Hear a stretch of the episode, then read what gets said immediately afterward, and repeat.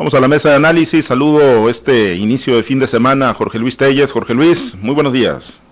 Sí, buenos días, buenos días a Francisco Chiquete, Osvaldo y Señor, y todos ustedes tengan muy buenos días. Gracias, eh, Francisco Chiquete, muy buenos días. Un pequeño pasito para el hombre común y corriente, pero un gran salto para los cruzazulinos, Chiquete.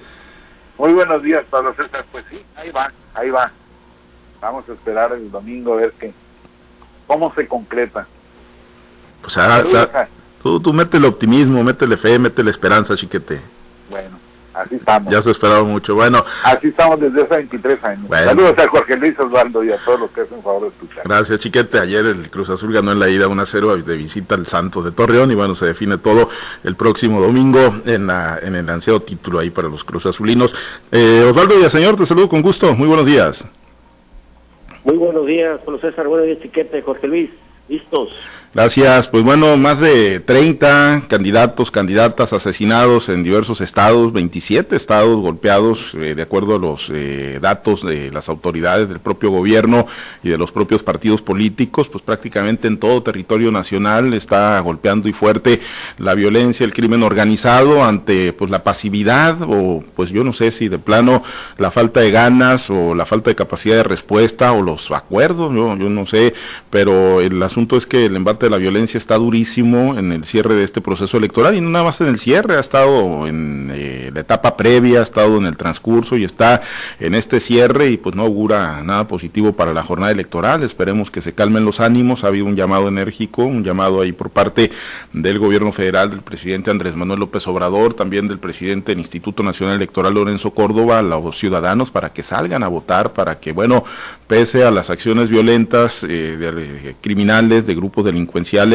que han eh, terminado por asesinar a algunos candidatos, más de 30 ya lo decíamos, pues bueno, que, salgan a ejercer el derecho ciudadano al voto el próximo 6 de junio, Jorge Luis, pero bueno, eh, el presidente pues no, no, no le gusta que se manejen estos eh, temas, el día de ayer decía, pues es que es amarillismo, es que nada más es pues estar tratando de, de, golpearlo a él, pero bueno, pues son personas de carne y hueso, así como miles que han muerto también en esta fallida estrategia contra el crimen organizado y contra la delincuencia y la violencia del país, pues igual en el tema político ha estado durísimo el golpe de, los criminales, con el asesinato, ya lo decíamos, de 30, más de 30, 34 candidatos, y el presidente pues lo circunscribe a mero amarillismo, el que se difundan, Jorge Luis, eh, es amarillismo, el consignar en un medio de comunicación, el hablar, el poner sobre la mesa el debate público, el informar sobre el asesinato de candidatos, de candidatas y de ciudadanos en general, ciudadanos de bien, ayer en Mazatlán, bueno, pues en medio del fuego cruzado la vida una, una mujer que ni la debía ni la temía, Jorge Luis, pues bueno, el, el presidente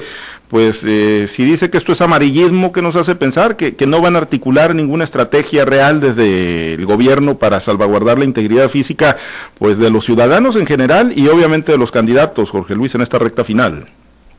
No, pues no van a articular, como no han articulado ninguna estrategia de que empezó el actual sexenio presidencial, a partir de abrazos, no balazos, lo voy a acusar con su mamá, Uchihuacala, lo voy a acusar con su abuelito, o sea, pues esto, no conduce a nada, ¿no?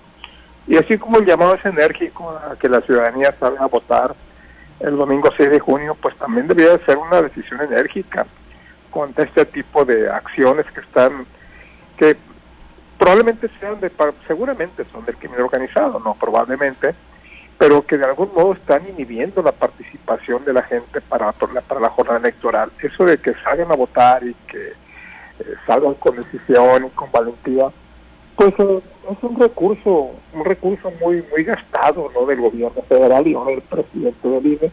¿Por qué? Porque pues eh, la gente está asustada, está asustada por, por, esta clase de situaciones, está asustada por, por la pandemia, está asustada por la situación económica y tiene muchas razones para no asistir a votar. Aún sin embargo, yo pienso que va a haber una afluencia según, según yo, que no va a rebasar el 50%, si mucho, 50, uno o dos puntos porcentuales más. Yo siento que esa va a ser la participación ciudadana porque hay muchas razones por las que la gente no vaya.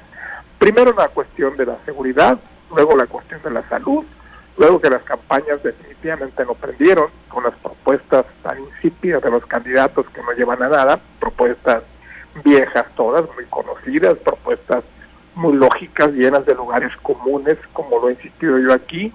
Pues como decía Chiquete ayer, pues si no hay río, pues también tengo el río, ¿no? Entonces, ¿a dónde llegan estas propuestas? ¿Dónde está una, una sola propuesta que haya sacudido al, a la ciudadanía mexicana en, ya dos meses que tenemos de campaña? No hay, no hay ninguna, o sea, van a las propuestas viejas, las mismas carteras, las presas, los créditos fáciles, el subsidio al diésel marino. Entonces no prendieron las campañas, una razón más para que la gente no vaya. Y ahora súmale esta, esta cuestión de la inseguridad, que para mí, para mí, desde mi punto de vista, se va a acentuar estos días que quedan, incluso más allá de la culminación de las campañas, porque ha sido común que la víspera de la jornada electoral se presenten actos de violencia, quizás no asesinatos, pero sí acciones intimidatorias como las hemos vivido, por ejemplo, aquí en Culiacán en jornadas anteriores.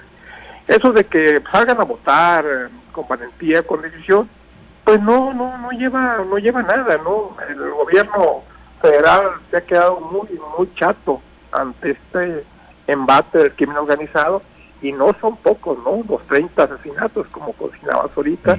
Y te digo, pues ya no son este asesinatos contra municipios de la sierra, ¿no? joven esta que asesinaron anteayer en Guanajuato. Moroleón es un municipio importante de Guanajuato. Aquí en Sonora, pues Ciudad Obregón. Otros municipios como Michoacán, que han sido municipios muy importantes. Afortunadamente, y esto pues eh, aquí en Sinaloa no se ha llegado a tal extremo, han quedado en amenazas, no hemos salido de atentados, y bueno, pues ojalá y no se presenten de aquí al domingo 6 de junio, pero yo siento que la tendencia es a la alza y el gobierno, la, la actitud del gobierno me parece demasiado pobre ante la realidad de los hechos. Sí, eh, muy, muy, pobre, ¿no? El discurso del presidente López Obrador, que bueno, pues como todo, ¿no? Él en todas termina tratando de hacerse la víctima.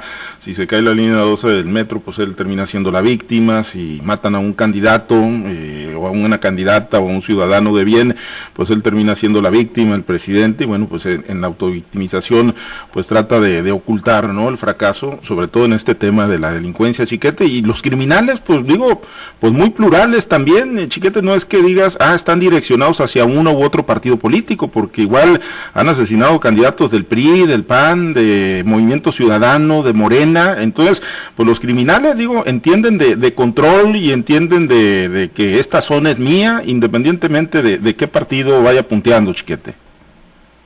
Evidentemente hay una, pues una, una falta de control, una, una están sueltos los, los delincuentes y no hay expectativas de que los detengan. Me llama la atención que el presidente, como siempre, tiene otros datos.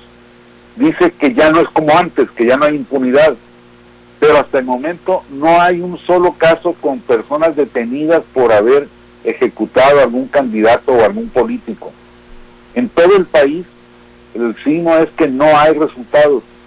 Pero entonces el presidente, ¿de dónde saca que ya no hay impunidad? Pues de donde mismo que saca que, todo está dirigido contra él. Lamentablemente es un discurso que le ha funcionado y que aparentemente le va a seguir funcionando todavía un rato más porque pues hay encuestas que le dan la posibilidad de mantener la, la, mayoría absoluta en, la Cámara de Diputados, incluso de acercarse, aunque no, no lograrla, pero sí acercarse a la mayoría calificada con los votos de sus aliados, los partidos que tienen de alrededor pero pues la sociedad no, no ha visto la gravedad de estas circunstancias, todavía está en la idea de que hay que darle tiempo, hay que esperar a que empiecen a darse los resultados. No, no va a haber resultados si seguimos en estas condiciones. El, el problema de la política está en todo caso enfrentando o ocultando la realidad de la seguridad de todo, de todo el país. Los, los muertes siguen dándose, los meses siguen sucediéndose con más muertes y más muertes, aunque el presidente luego nos salga con que pues ya han bajado algunos delitos de estos, algunos delitos de aquellos. Me, dio mucha, mucha tristeza, más que coraje, me dio mucha tristeza ver al presidente lavándose las manos, decir es que son delitos del fuero común, como si el crimen organizado que evidentemente está participando no tuviera que ver con él, o como si el gobierno federal no tuviera que ver con lo que está pasando en los estados. Es es de veras triste. Y luego todavía, como todos los viejitos que se sienten que lo saben todos, empieza a dar una conferencia sobre el amarillismo en los periódicos. Antes se llamaba alarmismo, ahora se llama amarillismo, dijo. El amarillismo es una tendencia que viene desde el siglo pasado, desde los periódicos de Randall Head, que, que eran de ese color precisamente, para llamar la atención de los lectores y que se dedicaban a la nota roja. Eh, todavía Pablo César, que es el más joven de acá de la, de la mesa, habrá alcanzado a leer la revista Alarma, un semanario policíaco cuyo cabezal era amarillo. Entonces, ni de eso sabe el presidente, pero su voz es ley y ya, ya estableció esa premisa. Pues sí, sí, sí, la realidad es que pues así, y pues como lo decíamos, ¿no? Y como yo lo comentaba, es, es, un tema de que a todas, en todas se victimiza el presidente, en todas termina siendo él, la víctima. Osvaldo, eh, pues ¿a quién favorece? O sea, es obvio que o no ha podido, no ha querido el gobierno, ¿no? Articular una estrategia para frenar el crimen organizado y este embate en particular contra candidatos, contra candidatas de diferentes partidos políticos y un escenario donde realmente tenga un impacto en el ánimo del elector y que diga, no, yo no me siento seguro, que diga el ciudadano, mejor me quedo en mi casa y no voy a salir a votar. Si de plano, pues ya eh, todavía tenemos eh, lo de la pandemia, ¿no? Y un riesgo sanitario, pero un riesgo de, seguridad física, de seguridad a la integridad personal de alguien que diga, no, mejor yo no me meto, me quedo en mi casa ese domingo 6 de junio. ¿A quién, a quién favorece, Osvaldo? ¿Es una acción que alguien está corriendo, dejando correr de manera deliberada como estrategia eh, para pues, la jornada electoral del 6 de junio?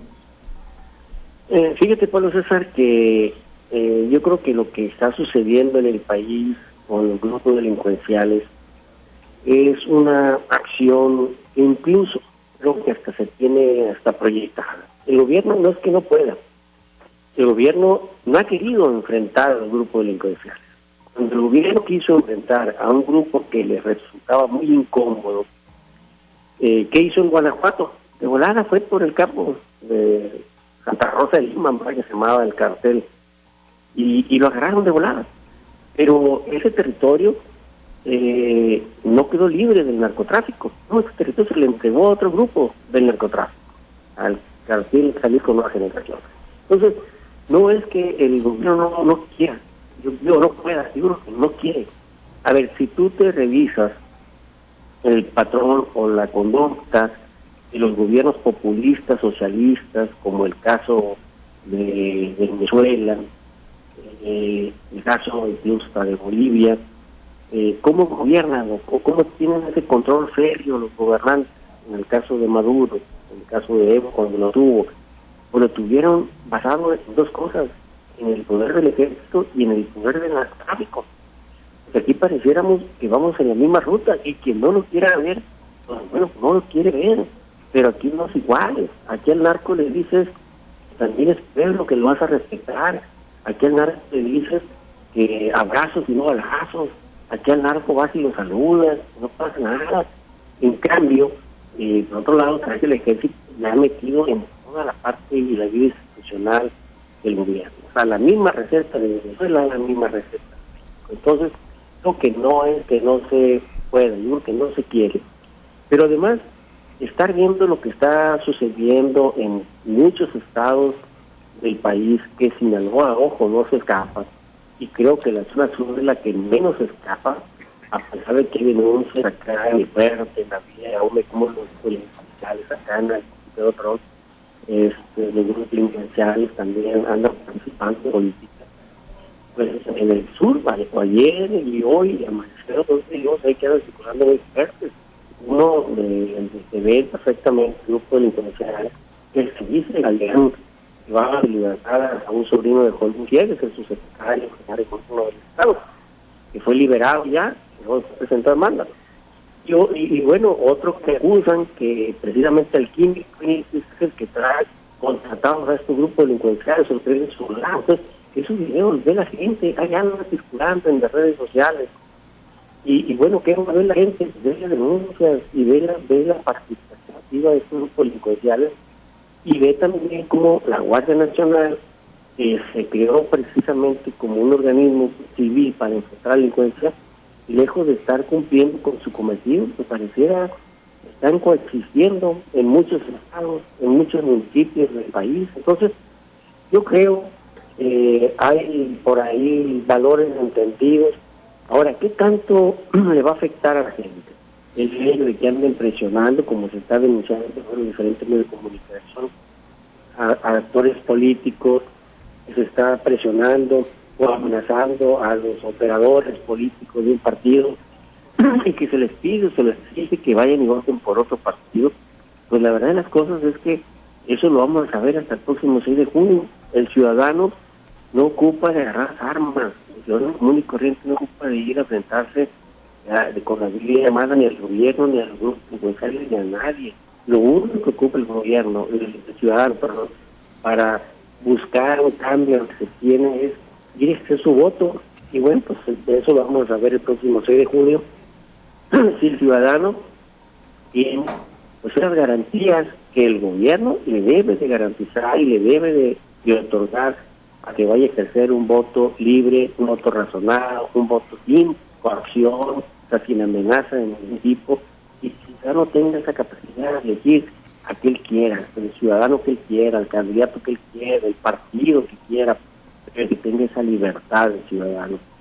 Y esto no es una, no es un asunto de que los demás están amarillistas, no, ahí están los hechos, ahí está, la gente lo ve, la gente lo ve todos los días, lo percibe, y el presidente lo hemos dicho, pareciera que trae el guion de cómo salvar al asesino bien estudiado, porque lo aplica en cada crisis que él tiene, la aplica la perfección. Primero, desacredita que Segundo, desaparece las evidencias. Y tercero, busca un segundo culpable.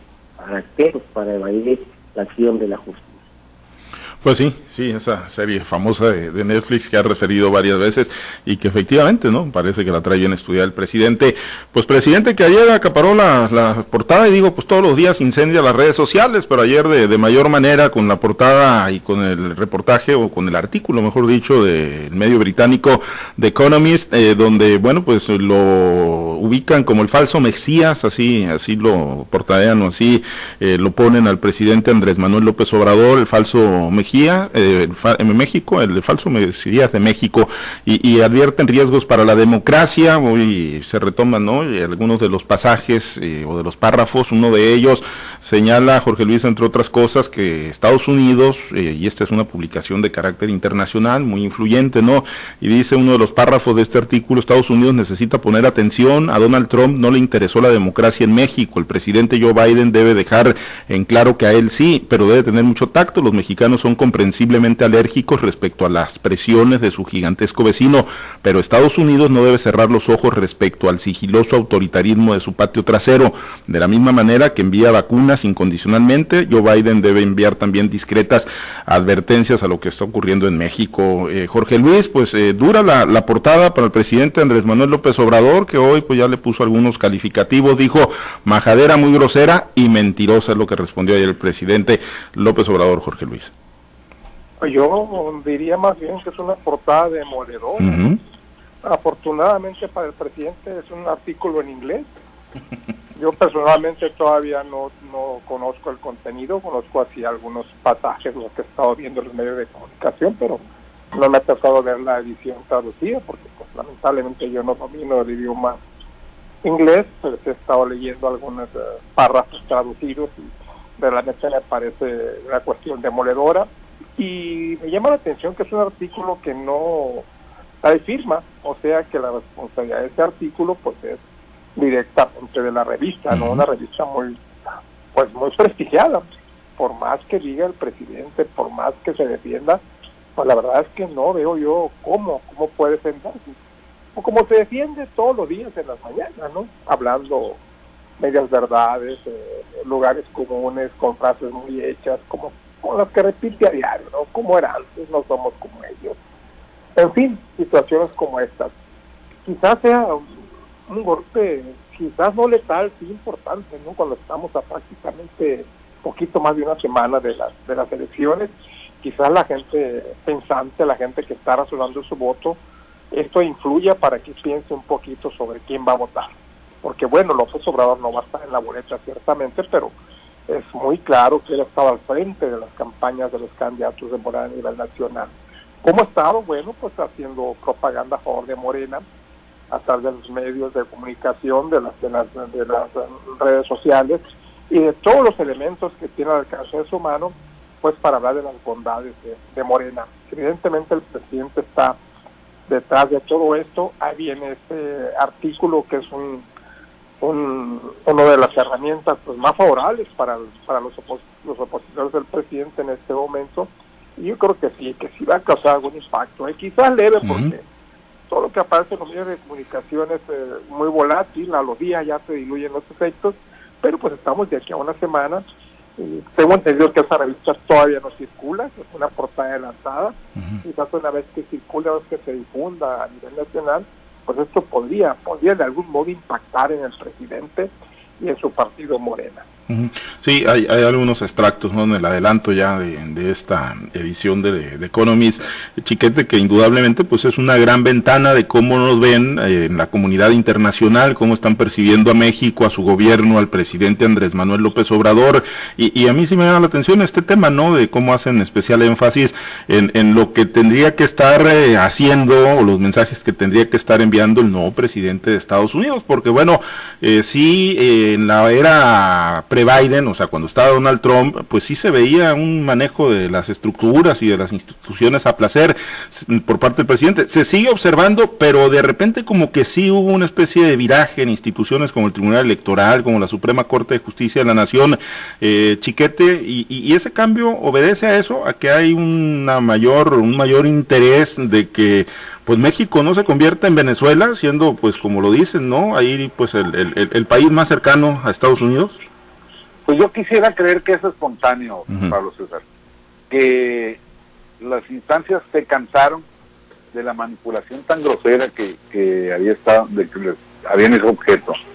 Hay que recordar, ya lo hemos comentado también aquí, que en todo caso de, judicialización de los asuntos electorales, la gente de Morena decía, no hay problema, el trife es nuestro. Y entonces llegó el momento en que con cosas como la, de Salgado Macedonio y eso, llegaron a poner a los ministros en, la picota a decir este ante la gente si nos vamos a plegar al presidente o vamos a aplicar la ley. Y yo creo que eso terminó por voltearles los, los, los resultados a, la gente de Morena y al presidente. Creo que la Suprema Corte de Justicia todavía está en la, en la tablita de decidir si garantiza el crecimiento de dos años al periodo de su presidente, cuando la ley, la constitución directamente dice que no. Y entonces creo que ha sido esa presión excesiva, o quiero creer que ha sido esa presión excesiva del, presidente y de su grupo de gobierno, la que ha generado estos cambios eh, que les han resultado contrarios. Me parece que todavía no hay una acción, una incidencia del gobierno de Estados Unidos, todavía no les han condicionado nada como hizo Trump con, con aquellos eh, gravámenes eh, adicionales si, no se arreglaba el asunto de, la migración. Creo que Biden todavía ha sido prudente, me parece que es otro estilo, pero que llegado el momento también va recibir la presión de, su sociedad y de la, de la opinión pública internacional para que intervenga. No nos gusta a los mexicanos, como dice la propia revista, la intervención de los países extranjeros ni de personajes o instituciones extranjeras, pero el retrato es real, es demoledor, es exacto y preciso, de manera que tendrá que generar algún resultado, aunque sea para radicalizar a quienes ya están en contra de la cuarta transformación. Pues sí, efectivamente, Osvaldo, y bueno, pues ese señalamiento que se hace que es un riesgo para, para la democracia en este artículo, o en, el adelanto del artículo de Economist, eh, pues sí, sí lo es, Osvaldo, a tu juicio, ¿es un riesgo para la democracia, presidente Andrés Manuel López Obrador? Mira, desde el momento en que hemos discutido y seguimos discutiendo que el presidente se encamina a ejercer poder totalitario, a querer convertirse en un dictador, desde ese momento es un peligro para la democracia. Y lo hemos dicho, lo que esté en juego en este proceso electoral es precisamente eso. ¿Qué quiere la gente? ¿Quiere un México que gobierne por la voluntad de un solo hombre o quiere un gobierno que eh, tenga el derecho y las garantías, que tenga eh, esa seguridad de que hay instituciones que van a velar por sus intereses? Y hace unos días, fíjate, poníamos ejemplos de que decíamos, hey, este asunto no es de gobernadores, es hasta del más humilde. Mira, pues ayer lo vimos, Ayer un productor agrícola o varios productores agrícolas del Valle del Carrizo fueron vinculados a proceso por atreverse a protestar en contra del gobierno federal porque no les ha pagado los apoyos a su cosecha de trigo. Estás hablando de 800 productores agrícolas del Valle del Carrizo. No les pagó el gobierno, protestan contra el gobierno. ¿Qué hace el gobierno? En lugar de pagarles, les aplica la ley. ¿Por qué? Ah, porque estás violentando algunas leyes eh, que dicen que estás cometiendo un delito. Pues entonces te aplican la ley. No te pagan, pero sí te aplican la ley. ¿Y cómo queda el productor? Pues queda indefenso. Pues entonces, ese es el México que está en juego al día de hoy. Aquel México democrático basado en instituciones donde todos seamos iguales ante la ley, donde existan contrapesos para el gobierno, o bien a un México de la voluntad de un solo hombre, que al que le estorbe o al que le proteste o al que le exija, pues le aplica la ley por fácil y lo metes al bote. Pues ese es el México. Ahora, de que hay una gran preocupación en el ámbito internacional por lo que está sucediendo en México, claro que lo existe. México llegó a ser la economía número 15 del mundo. Muchos países o la gran mayoría de los países del mundo tenían intercambios comerciales o tienen intercambios comerciales con el país. Y bueno, eso, esas, esas intercambios comerciales, esas inversiones que se hacían, se han puesto en riesgo. ¿Cuántas inversiones han salido de capitales extranjeros del país? Ya han salido muchos. ¿Cuánto ha sido la fuga de capitales? Pues ya ni lo contamos, pero son muchos y miles de millones de pesos los que se han ido de firmas extranjeras que han venido al país a hacer negocios y lógicamente generan empleos también para los mexicanos. Entonces, esa preocupación, claro que existe, claro que existe. Ahora, ¿en qué, en qué condiciones está este país al día de hoy? Pues con una de las economías ya no la quinceava pujante del país, no la economía emergente. Hoy está en una circunstancia peor que cualquier economía del mundo, con decrecimientos de más del 9% el año pasado. Entonces, eso no se veía de la época ya de los 30, de los veintitantos, de la gran crisis mundial, no se veía en este país un decrecimiento tan grande. Entonces, eso es una realidad. Ahora, le toca a los extranjeros hacer esa presión, les toca a los extranjeros provocar esos grandes cambios para salvar al país. Claro que no, hombre, les toca a los mexicanos, nos toca a los mexicanos. ¿Y, y qué te queda o qué instrumento tiene el mexicano? Tiene el voto y tiene que ejercerlo el próximo 6 de junio de acuerdo a lo que él esté convencido. Si está convencido que el rumbo que promete Morena, pues es adelante, voten por Morena. Si están convencidos de que el mejor rumbo es el que promete la alianza PRI-PAN-PRD, pues adelante, o cualquier otro partido. Pero la participación social puede marcar una gran diferencia, un antes y un después en el México que vamos a tener en los próximos años. Muy bien, pues esperemos que sea una elección muy participativa, la del 6 de junio. Osvaldo, nos despedimos, muchas gracias, excelente día. Ah, habrá que estar atentos, saludos muchachos. Gracias, Jorge Luis, muy, muy excelente día. Bien, eh, Chiquete, excelente viernes. Buen día, saludos para todos. Gracias a los compañeros operadores en las diferentes plazas del Grupo Chávez Radio, muchas gracias a Alberto Armenta por su apoyo en la transmisión y producción en Altavoz TV Digital. Nos despedimos, soy Pablo César Espinosa, le deseo a usted que tenga un excelente y muy productivo día.